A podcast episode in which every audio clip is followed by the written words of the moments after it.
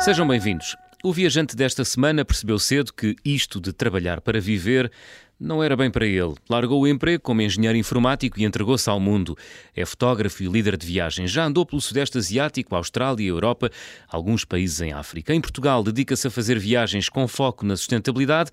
Desceu os cerca de 350 quilómetros do Rio Douro numa prancha de paddle e pedalou a costa portuguesa toda. E foi uma viagem ao Sri Lanka que mudou a forma como encarava as viagens. Gonçalo Figueiredo, bem-vindo às Conversas do Fim do Mundo. Olá, João, prazer. Olá a todos os ouvintes da Rádio Observador. Gonçalo, o que é que viste e viveste neste país colado ao extremo sul da Índia, onde os portugueses chegaram há 500 anos? O Sri Lanka. Ah, o Sri Lanka, o Sri Lanka foi eh, a primeira vez que eu tomei consciência do, do Sri Lanka foi através de um projeto. Eu na altura andava à procura de projetos de voluntariado e descobri um projeto que me interessou particularmente porque tinha a ver com eh, enfim, com o que aconteceu uh, devido ao tsunami que aconteceu em 2004. Uhum. Uh, e na altura eu conversei com o diretor do projeto e ele disse que o trabalho que eu desenvolvia como fotógrafo poderia ser muito interessante naquilo que eles tinham já previsto no portfólio do projeto. e para mais ainda o facto de ser um, um país que me interessava, ser um país exótico, que eu nunca tinha ido, aproveitei a oportunidade. Um, e foi um, foi um projeto voluntariado de dois meses, onde eu estive a trabalhar com, com crianças, uh, uh, filhas de vítimas de, do tsunami. Do tsunami. O que, o que é que fazias, Gonçalo? Eu fazia, eu inicialmente pensava que ia só dar aulas de inglês e, portanto, ia também fazer um bocadinho de animação com as crianças, o que acabou por ser. Mas entretanto eles uh, quiseram, conseguiram arranjar, começaram a contactar com, com pessoas na zona sul de, de, do, do Sri Lanka, Gol, uh, e trouxeram fotógrafos profissionais que precisavam de fazer um upgrade aos seus conhecimentos. E então juntaram uma série de fotógrafos Uh, e eu passei a dar um curso de fotografia profissional a, foto a fotógrafos profissionais uh, para, enfim, trazer todo este conhecimento que nós, eh, enfim, que nós temos do, da, da, fotografia no Ocidente que eles ainda não tinham adquirido uhum. uh, e com isso proporcionar-lhes, enfim, uma rampa para entrarem na fotografia digital e, pronto, conseguirem ter outro tipo de, de, de, abordagem à fotografia. Não estavas numa das zonas ocupadas pelos, guerre pelos guerrilheiros Tamil? não estava numa das zonas ocupadas pelos guerreiros Tamil, porque isso é mesmo é o norte do Sri Lanka, uhum. mas quando tive a oportunidade de visitar o Sri Lanka, ir para norte, eh, passei por várias zonas onde havia muitos militares, havia muitas barreiras de segurança e foi precisamente na altura em que eh, existia esta, este problema com os guerreiros Tamil e ainda, não, ainda estavam na parte norte, portanto ainda não tinha havido aquela, aquela violência posterior que veio a, a expulsar muito dos, dos guerreiros Tamil. Uhum. Olha, eh, o Sri Lanka mudou a forma como tu encaravas as viagens. Porquê? Mudou radicalmente. Eu, antes do Sri Lanka, existe um antes do Sri Lanka e existe um pós-Sri Lanka. Uhum. Antes do Sri Lanka, eu viajava um bocado por. Uh, uh, aquele sentimento de, olha, vou conhecer um país, é longe, uh, vou conhecer a cultura, porque a cultura é diferente, as paisagens são bonitas, como eu estava muito envolvido com fotografia na altura, era uma forma também de potenciar o trabalho que eu fazia. E depois, quando fui para o Sri Lanka, quando comecei a desenvolver este trabalho eh, de voluntariado, cheguei à conclusão que as viagens podem ter muito mais valor eh, e podem eh, trazer-nos também a nós essa recompensa de podermos contribuir de alguma forma.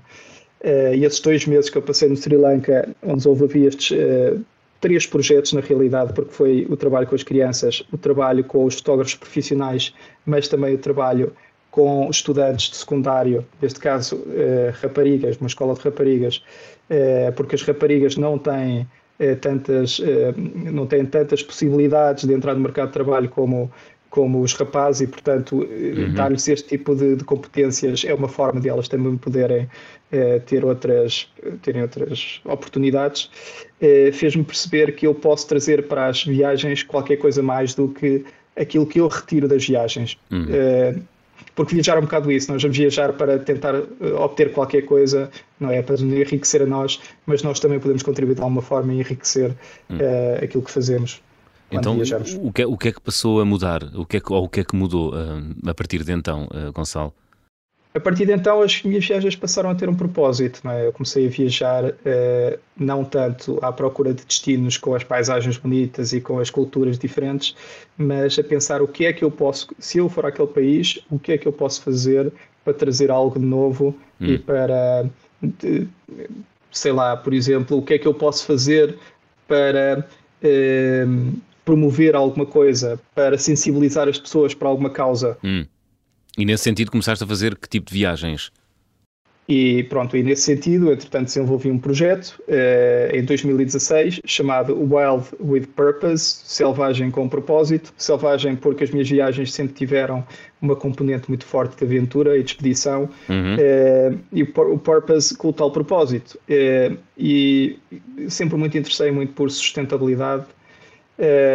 e as minhas viagens, a primeira viagem que eu desenvolvi sobre sobre esta égide do Wild with Purpose, que hum. foi o a Douro Super Expedition, ah, foi precisamente atravessar o, o Rio e Douro. E depois a eh, costa portuguesa de bicicleta. E depois a costa portuguesa de bicicleta. Vamos deixar, e, vamos deixar essas duas viagens para, para a segunda parte do programa. Vamos tá tá reter-nos tá então, vamos deter-nos então no antes do Sri Lanka. Um, por onde já tinhas andado, uh, Gonçalo? Ora bem, eu andei, eu andei por vários sítios. Isto, é, isto tudo começou um bocado na minha infância, não é? Os meus pais tiveram muita influência. Eles tinham uma, tinham uma carrinha Volkswagen e, portanto, uma das formas que, que faziam de, eh, de me levar a mim e ao meu irmão a explorar um bocado o mundo era ir à descoberta. E tinham esta coisa das, das viagens temáticas, levaram-nos, por exemplo, a fazer Rota das Barragens em Portugal, isto numa, numa espécie de uma camper van. Hum. Uh, depois fomos fazer o Mediterrâneo. E a certa altura este, este, este contacto com o outdoor e com, e com, com toda este, eh, esta dinâmica de viagem fez com que eu começasse a querer ser mais independente. Então, aos 12 anos, eh, comecei a acampar sozinho, ia para o parque campismo e ficava lá sozinho durante uma semana. Aos 14 anos, eh, comecei a fazer grandes viagens de, de bicicleta e de Coimbra à Figueira da Foz, de Coimbra à Barragem da Aguieira. Hum. Aos 18 anos, uma semana depois de ter tirado a carta de condução, é, fui até Tarifa, no sul de Espanha, os meus pais não acharam piada nenhuma, eles disseram, pá, não podes ir, não podes ir, mas eu sem lhes dizer nada, fui até Tarifa, no sul de Espanha, com, meu, uh. com todo o meu equipamento windsurf, que eu era fanático para o windsurf. Uhum. É, e pronto, e a partir daí comecei a ficar assim, comecei a, a ganhar esta vontade enorme de estar sempre a fazer escapadinhas uhum. É, e arranjava sempre desculpas para poder sair e fazer qualquer coisa. Coitada da tua mãe. Tinha uns grandes sustos, sim. não? Também, também foi muito por culpa deles, não é? Portanto, tiveram que se habituar. Quem colhe, como é que é? Quem semeia ventos escolhe tempestades, não é? Escolhe tempestades, exatamente. Uhum. Então, mas e depois? Eh, já andaste por Marrocos, Itália, Grécia, Austrália, Estados Unidos, enfim, uh, África Sim. também. E já fizeste viagens Sabes, sozinho? Sim, muitas. A maior parte hum. das minhas viagens foram, foram exatamente sozinho. Sabes que muito disto também teve a ver com a fotografia, não é? Porque a fotografia começou a entrar na, na, minha vida relativamente cedo e eu comecei a participar em grupos de, de fotografia e comecei a ser visto uh, por uh, organismos que eu não estava à espera. É? E então a, a, Nokia inglesa, por exemplo, começou a reparar nas minhas fotografias e convidou-me para fazer parte da equipa de conteúdos. E então eu testava os telemóveis deles e produzia conteúdos visuais e a certa altura eles lançavam um, um, modelo novo de telemóvel e queriam que eu fosse ao lançamento. E o deles hum. foi em Nova York. Por exemplo, pagaram uma viagem para Nova York para eu ver o lançamento e para poder dizer alguma coisa sobre o, sobre o, o produto que eles estavam a lançar. Depois ah. foi a, a, Fundação Toscana, que é uma, uma entidade governamental italiana que promove o turismo na, na Toscana. Convidaram para ir também fazer um projeto na, na Toscana uh, para fotografar durante uma semana e, de certa forma, promover a, a região. Uh, depois ganhei um concurso internacional de fotografia que me deu uma viagem prémio, era uma viagem safari para o Quênia, para duas pessoas. Uau! Ou seja, esta ligação não é, entre a fotografia e as viagens acabou por tornar também eh, financeiramente as minhas viagens mais sustentáveis. Portanto, pude fazer mais viagens e pude continuar de alguma forma a alimentar aquilo que eu gostava. Hum. Portanto, basicamente viajavas uh, à boleia da fotografia. Exatamente, sim. Uhum. Pronto, e depois por aí foi sempre a andar, não é? Grécia, Itália, Marrocos, Canadá, Malásia, Indonésia, Austrália, Líbano, Síria, Chipre, muitos, muitos distintos. Uhum.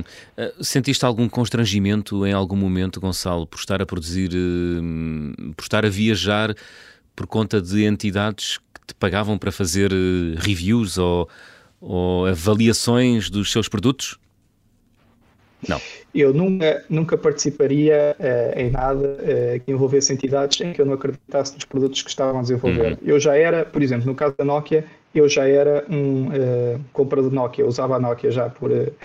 Provavelmente por isso é que eles também me contactaram, não é? Porque uhum. eu, foi, foi o início do Instagram uhum. e eu punha lá né, no hashtag a dizer que era Nokia, que a fotografia que eu estava a tirar, e portanto já existia uma relação a Fundação Toscana, enfim, o que eles estavam a fazer era um projeto muito giro, que eu gostei bastante, eh, e portanto também fazia todo sentido. Não, não, tudo aquilo que eu fiz foi, foi perfeitamente consensual e estava perfeitamente à vontade. Uhum. Foste à Indonésia um mês, uh, andaste por lá sozinho no Sudeste Asiático. Fala-me dessa viagem, em que circunstâncias é que ela ocorreu na tua vida? Ias à procura do quê? E afinal, o que é que encontraste? fui à Indonésia, na realidade foi Malásia e Indonésia, e foram uhum. dois meses, foi basicamente um mês para cada um. Eh, eu inicialmente, eh, a minha ideia era começar a desenvolver conteúdo para documentários, e eu interessava muito também porque estou relacionado com, com a água e com os esportes aquáticos, e interessou-me aquele povo que existe naquelas, naquela costa Indonésia Malásia, que é o povo Bajau, que vive da água, que é um povo que que vive sobre estacas, eh, em casas eh, e são nómadas. Eh, e, e na altura eu andava a tentar encontrar informação e depois várias pessoas me disseram: Epá, isso é muito giro o que tu queres fazer, mas tu tens que, epá, tens que percorrer a Malásia, tens que ir na Indonésia, há sítios muito giros.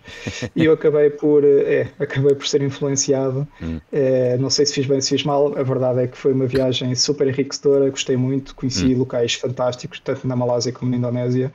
Uh, e pronto, e tive uma oportunidade única de, de, conhecer muitos daqueles locais na altura em que o turismo ainda não se tinha afirmado. Claro. E, e, e chegaste a realizar o tal documentário? Não aconteceu. É, o documentário era um documentário fotográfico, é um bocado como, ah. estas, como estes uh, projetos que eu fiz que me depois trouxeram, que me abriram estas portas, não é? São uhum. fotografias que eu acabo por criar e acabo por, por colocar em algum sítio e acabam por ter visibilidade. Não okay. era nada de, de formal. Então vamos falar da Malásia. Eh, é um país que recomendas a qualquer pessoa que queira viajar para o Sudeste Asiático? A Malásia é um país que eu recomendo muito, é um país muito variado. Eh, podemos ter tanta parte mais urbanística, de, como o caso de Kuala Lumpur, não é? que é uma grande metrópole, uhum. como podemos ter eh, paraísos longínquos, remotos, como é o caso das Prehension Islands, Uh, com aquele estilo Robinson Crusoe, com, as, com os bungalauzinhos ao pé da água, um estilo muito hippie, uh, relativamente acessível também, onde as pessoas depois podem fazer mergulho, nadar com tubarões. Uh. é uma cena muito, muito diferente, muito zen. Hum. é, é, um país seguro? A... É um país muito seguro. É um país muito seguro. Naturalmente, como todos os países, tem zonas que, podemos, que devemos evitar. No caso de Kuala Lumpur, há sempre zonas que, que se devem evitar, mas na, na generalidade é um país é, muito seguro e que eu recomendo. Uhum. É uma capital caótica, Kuala Lumpur, a capital do, do, da, da Malásia? Kuala Lumpur é uma capital bastante caótica, especialmente. Como todas as noite. cidades asiáticas, não é? Mas especialmente à noite. À noite? À noite o país é o país é, porque os mercados, os, os mercados eh, eh, fervem à noite, não é? Existe muito, muito, muito movimento. Porquê? É, provavelmente pela forma como eles negociam, não é? Ao final da. Aquele final, aqueles finais de tarde uhum. existe muito, muito provavelmente porque as pessoas saem do trabalho e depois existe muito comércio é, a funcionar durante, durante essa altura. E nas ruas é muito difícil andar, sim. Porque há muita Ou gente. seja, agora, agora em altura de pandemia, duvido que fosse algo é, aconselhável, não Pois, pois, pois, pois. Mas uh, disseste que era difícil circular porque havia muita gente, é isso? Muita gente, sim, muita gente. Nós estamos a falar de estradas onde passam carros e tuk-tuks e, e motas, não é? Porque as motas, as, as aceleras ali é, para o nosso cada dia. Uhum. É, mas, é, mas as pessoas também andam nas estradas. Aquilo é, é uma comunhão total entre veículos e pessoas, especialmente nas zonas onde os mercados uh, têm mais influência. Muito. E o que é que se vende nos mercados da Malásia? Oh, tudo, tudo que possas imaginar. Uh, tudo como desde, eletrodomésticos, comidas, por exemplo? Desde, tudo, tudo. Comidas, comidas exóticas, vestuário, eh, equipamento eletrónico, eh, assim cenas diferentes. É, é, tu, tu, os mercados têm tudo lá, tu não precisas de ir, não é, não é como em determinados uh, países em que tu encontras aqui uma coisa, depois tens que ir ao outro lado e encontrar ali outra coisa. Não, está ali tudo centralizado. Uhum. Uh, podes ter uma banca que está a vender comida e está a vender vestuário e está a vender óculos e está a vender. Uh, portanto, é, vende-se um bocadinho tudo. É o salve-se quem puder, não é? É o salve-se quem puder. Mas Olha, acabas por encontrar aquilo que procuras.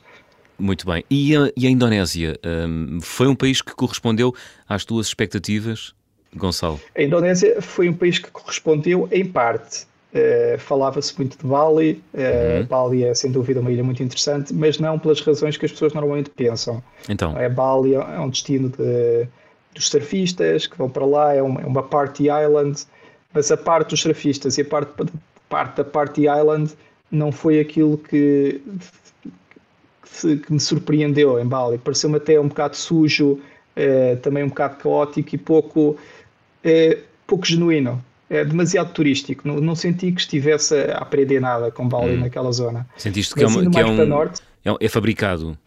É fabricado, é muito fabricado. Pronto, será bom para quem faz surf, não é? Porque tem ali condições excepcionais. Claro. É, mas precisamente há muitos australianos, porque aquilo está muito perto da Austrália uhum. e, portanto, aquilo fica um bocado aquele ambiente que nós temos no Algarve, em que há muitos ingleses, que aquilo também, a certa altura, já nem é português, não é? Uhum. Portanto, o que, se passa, o que se passou ali é uma coisa semelhante e é preciso irmos mais a norte, é preciso irmos para a zona de Ubud, por exemplo, uhum. que é uma uhum. zona muito bonita, onde estão os, os campos de arroz onde estão os, os, os templos, onde, estão, onde está a vegetação, onde estão eh, muitas, eh, muitos locais de, eh, que utilizam com um cunho mais espiritual. Não é? Uma pessoa sente mesmo, quando vamos para o Ubud, sente-se essa, essa essa vertente mais espiritual, mais uhum. calma, tranquila, é totalmente diferente, não tem qual nada é, a ver. Qual é a, religião maioritária nessa, nessa zona uh, da Indonésia, Gonçalo? É, atenção que a, a, Indonésia, Bali, tem uma religião muito própria, é deles, é a balinesa, ah. aquilo, não, aquilo é, é específico deles. Eles hum. Apesar da Indonésia, no geral, ser um país maioritariamente muçulmano, sim, não é? Muçulmano, sim, sim. Uhum. Mas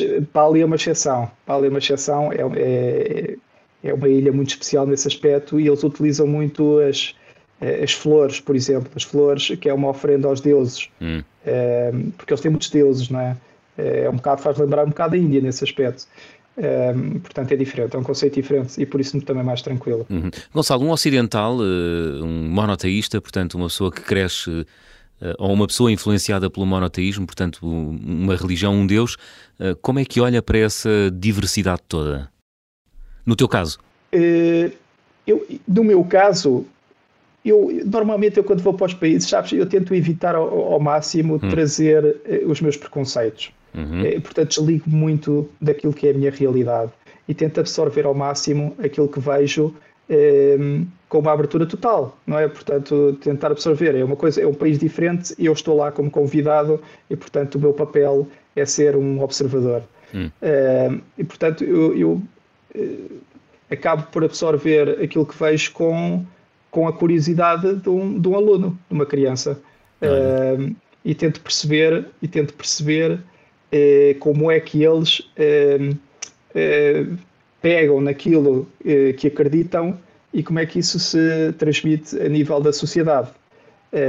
e olhando para Bali e para essas zonas especificamente mais espirituais, uhum. existe uma tranquilidade que de facto revela uma, uma sensibilidade muito grande e portanto eu daí posso logo determinar que é a religião que eles seguem e que os deuses que eles adoram lhes trazem a paz e o sossego eh, que eu próprio acabo por eh, experienciar. Muito bem. Gonçalo Figueiredo, estamos na reta final da primeira parte. Vamos abrir o álbum de viagem.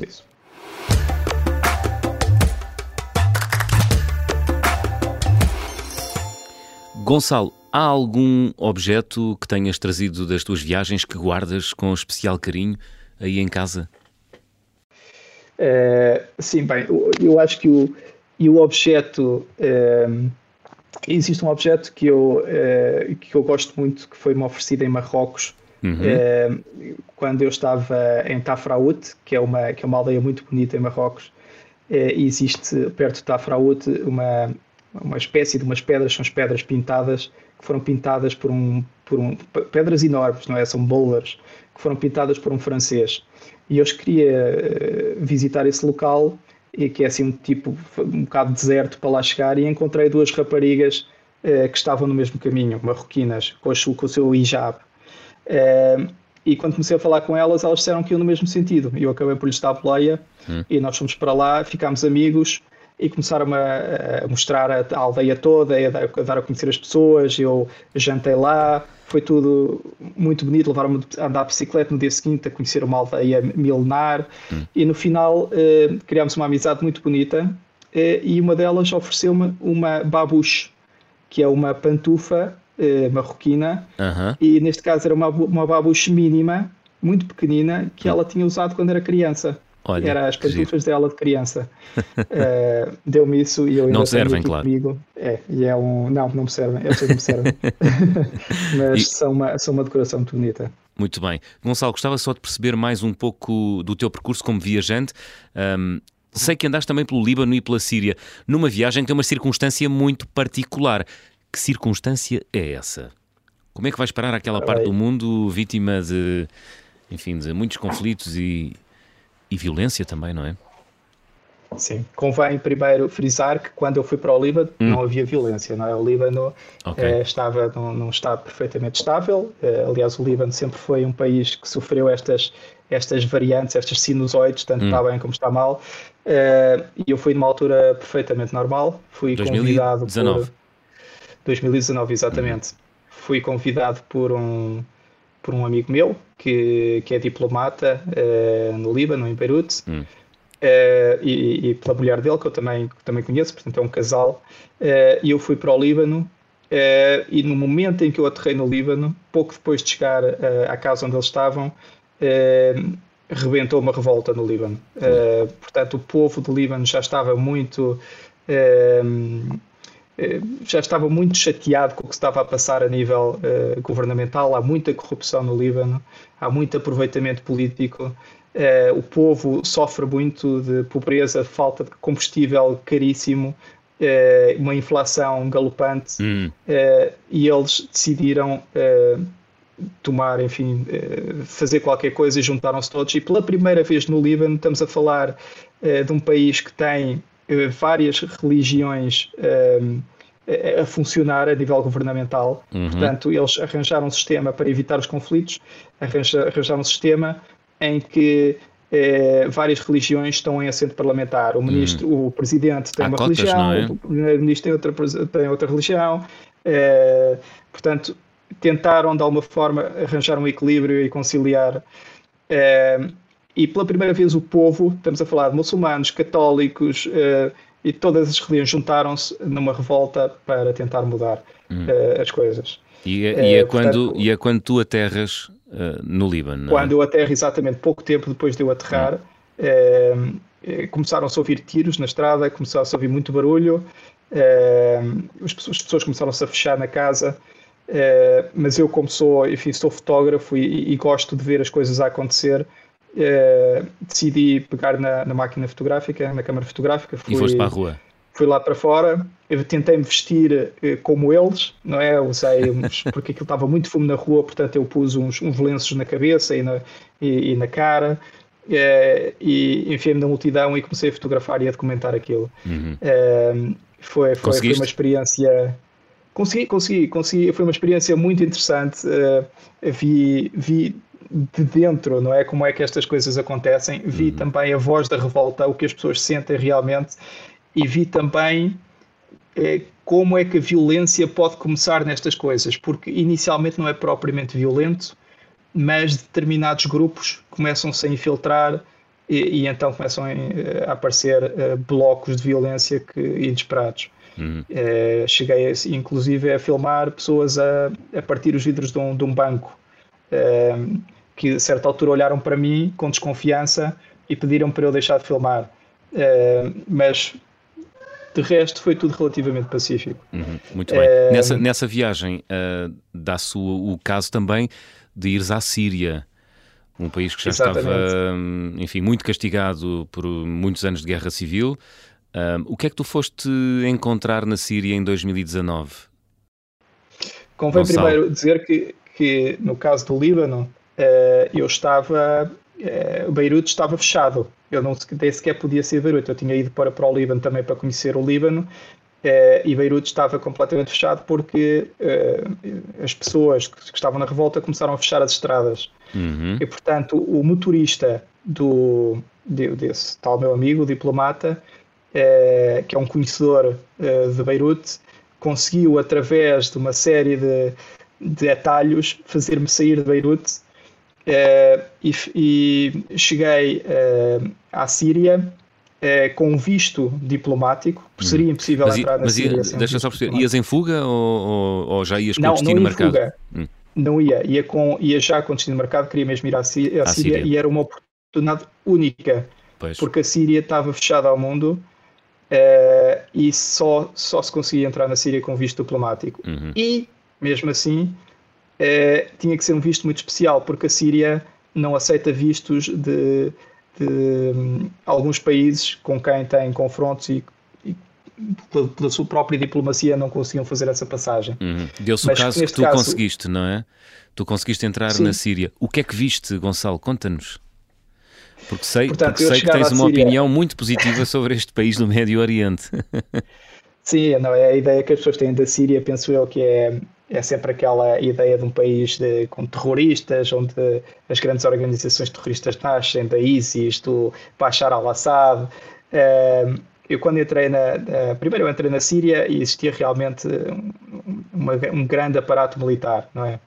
Uh, muitos checkpoints, uh, muitas paragens, mas quando, muitas imagens do Bashar al-Assad, vê-se muitos retratos do, eh, do presidente, hum. e, mas quando cheguei a, a, Damasco, e, mais concretamente à velha Damasco, que é a cidade histórica de Damasco, fiquei surpreendido, surpreendido pela positiva.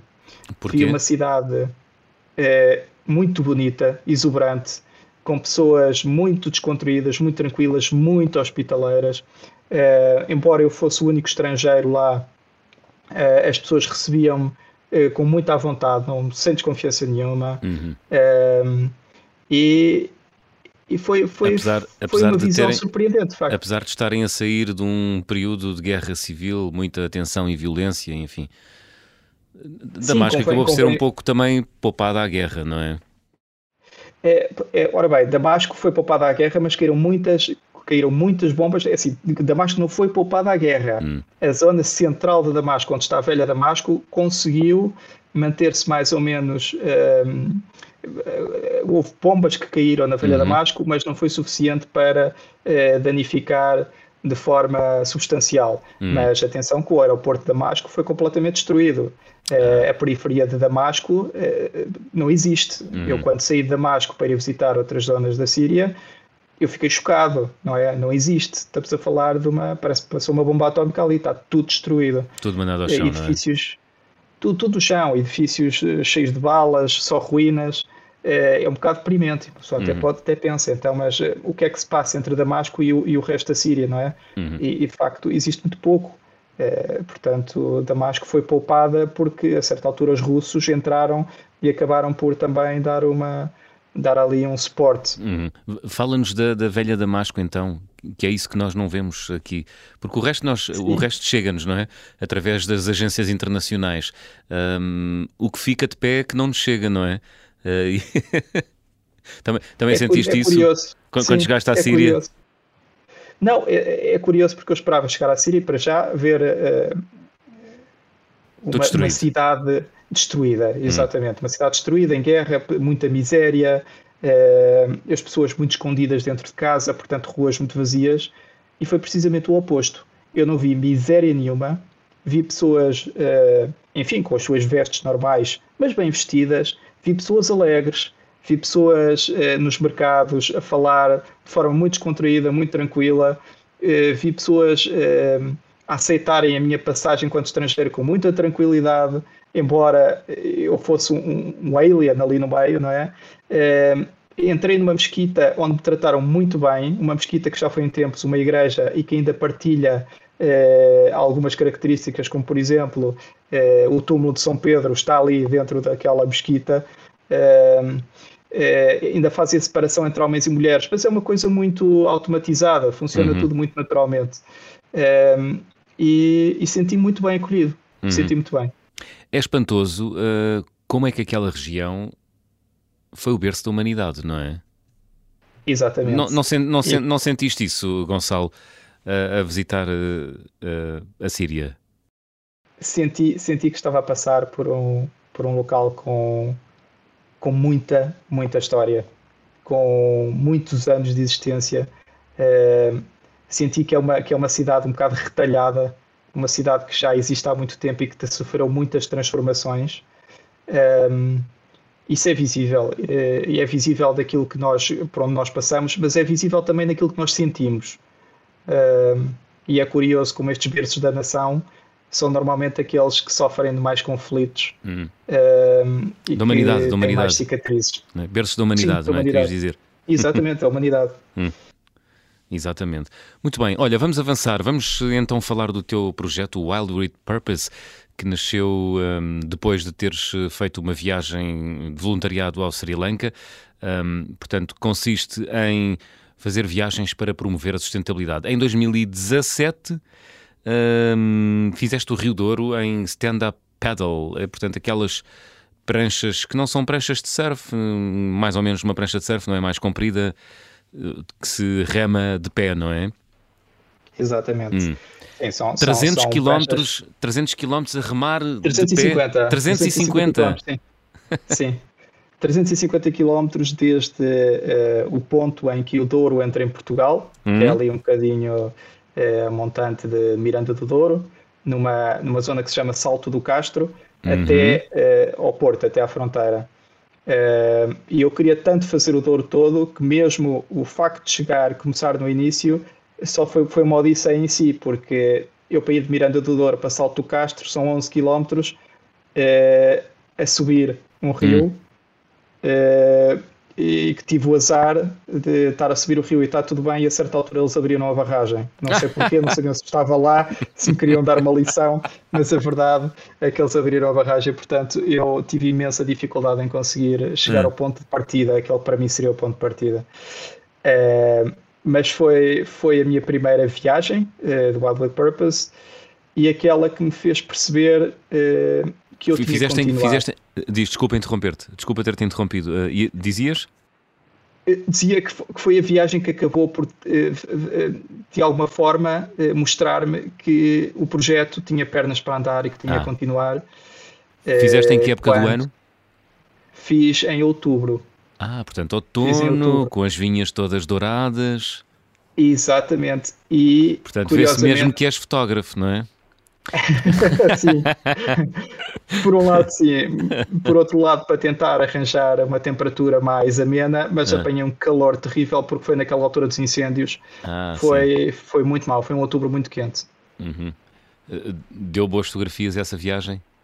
Deu, deu grandes fotografias, deu grandes filmagens também. Eh, eu não sei se as pessoas conhecem bem o Douro Internacional, mas o Douro Internacional, que é, que é aquele Douro hum. que, que, está ali entre Espanha e Portugal, não é? Que é partilha, tem, o rio é partilhado pelos dois, pelos dois países.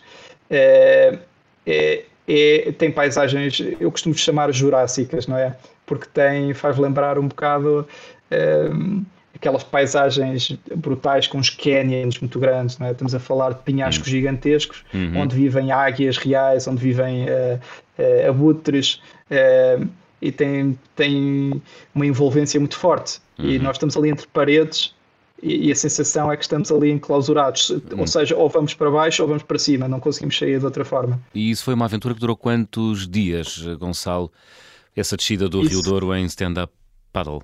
Foi uma aventura que demorou 14 dias, deviam ter sido 13, mas hum. a, a prancha teve um furo e eu tive que reparar a prancha e o furo, eh, quando se repara, eh, precisa 24 horas para estabilizar e portanto teve, tiveram que ser 14 dias. Há sempre imprevistos, não é? Olha, isso. Há sempre imprevistos. Tu estás ligado ao turismo, és líder de viagem, poderia ser um produto turístico ou não? Vês viabilidade ser, na coisa? Numa escala, numa escala mais pequena, mas sim, podia ser. O, o Douro Internacional, por exemplo, que são cento e... não sei precisar agora, mas são cento e tal quilómetros, uh, podia ser uma... Agora, o Douro, o Douro Internacional é muito protegido. O ICNF anda sempre ali hum. e, portanto, não é fácil fazer o Douro Internacional sem licenças. Porque há valores, uh, mas, há valores naturais, não é? A preservar. Sim, sim. Existem ali muitos ecossistemas que estão a ser protegidos por, por, causa das aves, não é? Uhum. Uh, mas, mas sim, é possível. É possível. Quem sabe? Olha, também fizeste em 2019 o Portugal Coast to Coast, não é? Portugal Coast, estou a dizer bem? Fizeste toda a costa sim, portuguesa exatamente. de bicicleta, numa bicicleta que não tinha nada de especial. E, e não tinha nada de especial, foi de propósito. Porquê? Ou para Foi quê? a propósito, sim senhora. É, o projeto Portugal Coast to Coast é, começou quando eu, quando eu cheguei a Aveiro e, é, e reparei é, que Aveiro, sendo uma cidade plana e que toda a gente dizia anda-se muito de bicicleta em Aveiro, eu esperava chegar às ruas de Aveiro e ver toda a gente andar de bicicleta hum. e qual não foi o choque para mim quando reparei, não, bicicletas não há assim tantas, quem anda de bicicleta até são os turistas Uh, e chegar ao parque de estacionamento da Universidade de Aveiro, o, o parque de estacionamento dos alunos, hum. e ver o parque completamente cheio de carros. Eu achei aquilo incompreensível e eu pensei, bem, eu tenho que fazer uma viagem que de certa forma possa desmontar hum. uh, todo, esta, uh, sim, todo este preconceito associado às, às, bicicletas. Sentiste uma revolta interior? Muito, muito. Senti uma revolta, porque eu já andava de bicicleta muito na altura, sempre é. andei muito de bicicleta e, e não, não, não conseguia perceber. Uh, e então fui-me tentar informar e comecei a ler notícias sobre, sobre as bicicletas em Portugal, a utilização na Europa, entrar, tentar encontrar comparações uhum. e reparei que Portugal estava uh, em último lugar a nível europeu, uh, no país que menos utilizava a bicicleta uhum. para situações utilitárias. Ou seja, Mas estamos no topo na produção, para... não é? Mas estamos no topo na produção, não é? Nós temos autênticas fábricas de montagem de bicicletas Uh, o que é estranho, existe aqui uma contradição. Hum. É? Eh, outras contradições podemos juntar. É? é? o facto de termos um país fantástico a nível de clima, uh, de sermos um país que até nem tem um nível de vida por aí além comparar, comparativamente com outros países Sim. da Europa e, portanto, uh, comprar um carro e pagar combustível sai caro, não é? e, portanto, usar uma bicicleta seria uma coisa natural. Hum. Então, e foi o que tu fizeste. Diz, diz Quanto tempo durou esse, esse Portugal Coast to Coast? Fazer toda a costa. Quando digo toda, é mesmo toda, não é? Foste de lá de cima de, de Valença do Minho até Vila Real de Santo António? Até caminho até Vila Real de Santo António. Caminha Vila Real de Santo António. Não tem nada a ver com apanhar a 1 e a 2. É mesmo recortar a costa portuguesa. Estamos a falar de 1250 km de costa Caramba. portuguesa. Hum. É, é, em quantos foi, dias? Foi, foram 16 dias. Uhum. É, Estavas há bocado a falar da bicicleta. É, uhum. é, é, de facto, foi uma bicicleta é, rasca, não é? Foi uma bicicleta, daquelas bicicletas que começou com o papai por 100 euros. É, e eu decidi fazer no inverno e com uma bicicleta fraca, é, precisamente para também desconstruir este preconceito de que uma pessoa não anda de bicicleta porque a bicicleta não presta ou porque é inverno e está mau tempo. Hum. então foste e, portanto, numa bicicleta barata e no inverno? E no inverno, sim. Com tudo o que isso Mas significa, não é? Sim, apanhar a chuva, apanhar o vento, apanhar uma tempestade, é, mas tudo isso traz também um, uma riqueza especial, não é? A aventura traz sempre esse desafio e é o desafio que acaba por alimentar estas, hum. estas viagens. Descobriste um novo Portugal uh, nesse Portugal coast to coast? Olha, eu descobri um Portugal muito bom e descobri um Portugal muito mau descobri o Portugal bom das paisagens espetaculares que nós, que nós temos, e eu estou a falar como um viajante, portanto, uhum. alguém que viaja e vê muitas coisas bonitas. E, e aí Portugal, à cabeça facto, colocas no top das paisagens bonitas ao longo da costa portuguesa? Ao longo da costa portuguesa, oh, isso é muito pessoal, mas olha, eu posso dizer que gostei muito daquela zona da, da, da Ericeira. Eh, aquela zona da Costa da Ericeira uhum. é muito interessante. Atenção, do ponto de vista de quem vai bicicleta e pelos sítios por onde eu fui. Uhum. Depois fui convidado, inclusive, é pelo clube de BTT da Ericeira, é, porque lá está, eu nestas viagens depois acabo por conhecer muita pessoa, as pessoas veem aquilo que eu estou a fazer e então nas eles levaram-me por é? vários percursos nas redes sociais, sim. a Costa Vicentina, naturalmente, é muito forte, mas a Costa Vicentina não é propriamente adequada para bicicleta, é mais pois. para andar. Hum. mas eu diria a Costa de Ericeira, aquela zona de Sintra, também muito bonita. Hum. o Mau. O Mau, sim.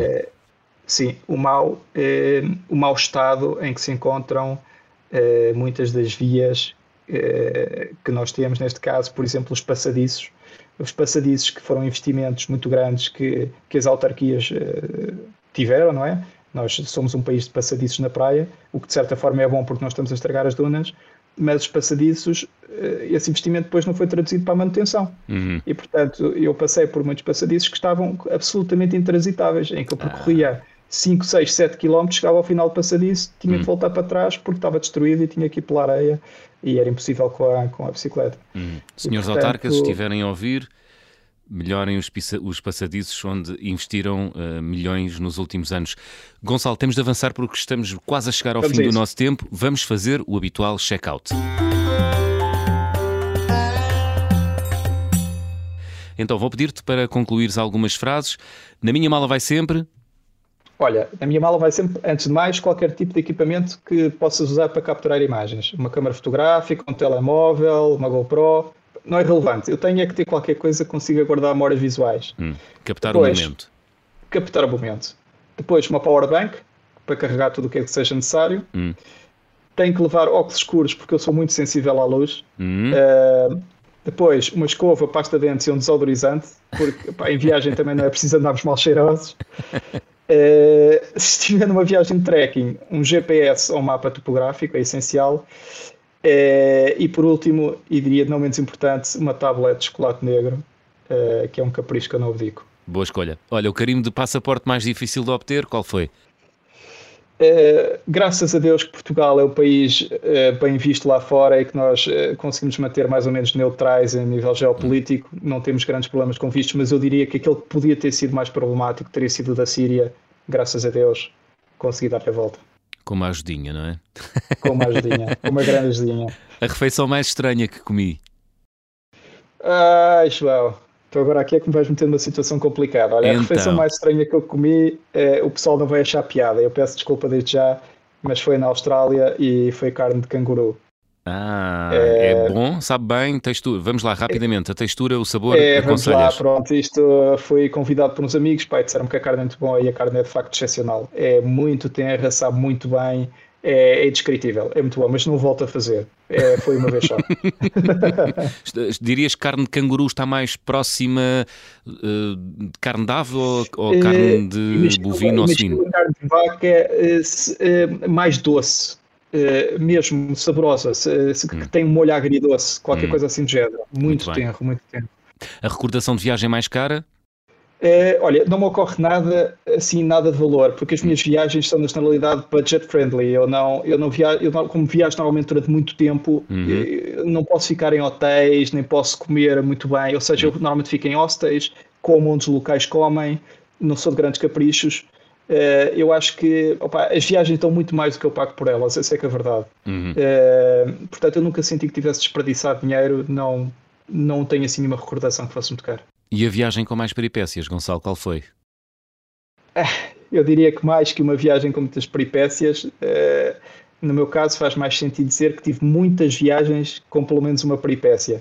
Ah, uh, se então, tiver tempo posso contar, posso contar uma ou duas. Vá lá, Pronto, uma, rápido, rapidinho. Uma. Na travessia dos Pirineus, uh, eu ia com dois amigos, eles iam mais na parte do trekking, eu ia no trekking e na fotografia, e nós começámos o percurso às sete da manhã, foi quando tomámos o pequeno almoço, uh, começámos a subir e, e, a certa altura eu comecei a pá, filmar muito, a perder muito tempo a filmar. Eles disseram, pá, Gonçalo, temos que ir. E eu, ah, tudo bem, eu apanho-vos mais à frente. Eles tinham o mapa de GPS, eu tinha o mapa de GPS. A verdade é que ainda estavam algumas pessoas no trilho, eu fui andando e a filmar. Esqueci-me, continuei a andar. A certa altura havia um cruzamento, havia um caminho, que foi aquele por onde eles foram, que aquilo não me disse nada, achei que era um caminho que não ia lá de lado nenhum e continuei a ir pelo caminho por onde toda a gente estava a ir. Uh, e quando fui, fui, fui, fui, andei vários quilómetros, quando comecei a ver que as pessoas estavam-se todas a ir embora, ou seja, já estavam chegadas ao ponto em que já não iam mais. Mas eu tinha que continuar a ir. E quando eu peguei no GPS, reparei, e lá, eu estou no sítio errado. Já tinha andado para aí 6 ou 7 quilómetros. mas estava-se a fazer tarde, eu já não podia fazer nada e tinha que continuar em frente. E então reparei que esse eh, caminho era um bocado maior, eram 28 km ao todo em alta montanha, que é imenso, uhum. uh, mas eu tinha que andar para a frente. O problema é que a comida estava toda com eles, porque eu levava o equipamento fotográfico. Uhum. Eu não tinha nada, nada, zero. E também não tinha água. Portanto, a água uh, acabei por uh, beber dos, dos riachos, não é? Uhum. Que ia encontrando. Eh, quando cheguei eh, a Gavarnie, já do outro lado dos Pirineus, em França, uhum. Eh, já, já estava mesmo a gases. Já, já não aguentava mais, praticamente. Estava, estava de uma fome, porque andei a trepar, a escalar partes muito complicadas. Mas aí já há abrigos, não é? Foi... No Cirque de Gavarnie. Mas aí já há abrigos, não é? de Gavarnie, e... lindíssimo. E tem é, uma parte é? que é as Echelles de Sarradetes. Quando Sim. eu vi aquilo, eu pensei, as Echelles, epá, isto de escadas vai ser fixe. Então, hum. quando eu estiver a chegar a Gavarnie, vou ter ali umas escadinhas. Bem, convém dizer que as Echelles de Gavarnie são, eh, Sarradetes, são uns maciços rochosos gigantescos que uma pessoa tem que basicamente escalar, tanto a descer como a subir. Hum. Portanto, foi, foi, foi bastante duro. Mas olha, como, é que bem, acabou, como é que eh, acabou isso? Eh, chegaste bem Eu a acabei, Gavarni. quando eu cheguei a Gavarni, enfiei-me a primeira coisa, larguei logo a mexer, enfiei-me logo no restaurante e hum. comecei a olhar para a carta e comecei a olhar para a carta e aquilo parecia-me um crepe. Pá, eu já comia a carta, eu estava com uma fome. olha, vamos a falar há bocado da recordação mais cara. Olha, a hum. recordação mais cara foi o que eu pedi nesse restaurante, porque eu pedi tudo e mais alguma coisa. Sempre caríssima a refeição, ainda por cima do lado francês. olha, e uh, gostavas de viajar com? Gostava de viajar com. Boa pergunta, olha. Deixa-me pensar, olha. Gostava de viajar. Sei lá, com, com alguém com o mesmo espírito de aventura que eu, o Corto. Maltese, alguém desse género. Olha, personagem boa. desses de animação, ou o Tintim, hum. uh, pessoal que, que gosta de ir à aventura e, e que tenha outras, tenha outras valências, não é? Seja Muito o bem. jornalismo, seja a aventura. Muito bem, boas sugestões. Gonçalo, estamos mesmo no fim do nosso programa. Que música escolheste para fechar a conversa do fim do mundo esta semana? Olha, eu escolhi uma música que me diz muito, traz muitas recordações, hum. uh, que é o Night Swimming dos R.E.M. Uh, eh, e eu, basicamente, quando era mais novo, uh, novo no meu tempo de universidade, tinha um grupo de amigos com quem costumávamos eh, pá, sair e então tínhamos uma espécie de uma rotina que era a véspera dos exames, eu pegava na carrinha, eu na altura estudava em Coimbra, pegava na carrinha, íamos para a Figueira da Foz à meia da noite, uhum. mesmo na véspera, o exame era no dia seguinte de manhã e fazíamos uma direta a nadar à noite no cabelo. é, íamos ao mercado, ao mercado da Figueira da Foz às quatro da manhã, enchíamos, comprávamos uh, uvas, tudo que conseguíamos encontrar, voltávamos para a praia e fazíamos ali um piquenique a nadar na, e portanto, eu acho que é um resumo daquilo que é a minha vida, que é viver a vida de uma forma descontraída, com um bocadinho de transgressão e ao mesmo tempo com hum. liberdade, é, à procura destes prazeres perdidos da vida. Nadar à noite tem um bocadinho tudo isso. Muito bem. Night Swimming dos americanos R.E.M. a fechar a conversa do fim do mundo desta semana. Escolha do viajante Gonçalo Figueiredo. Gonçalo, obrigado. Obrigado, eu, João. O Conversas do Fim do Mundo está de regresso de hoje a oito dias. Até lá, boas viagens.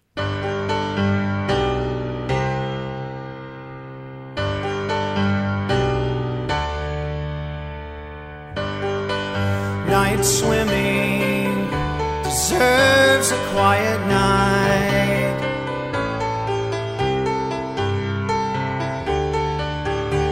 The photograph on the dashboard. Taken years ago. Turned around backwards so the windshield shows every street light reveals a picture in reverse. Still, it's so much clearer. I forgot my shirt at the water's edge. The moon is low tonight.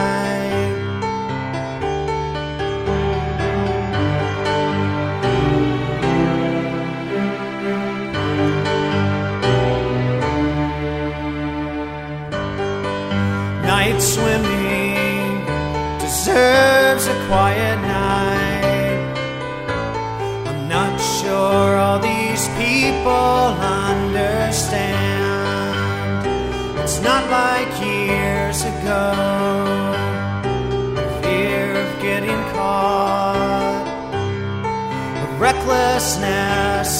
water.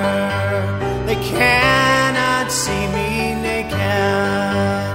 These things they go away, replaced by everyday night swimming.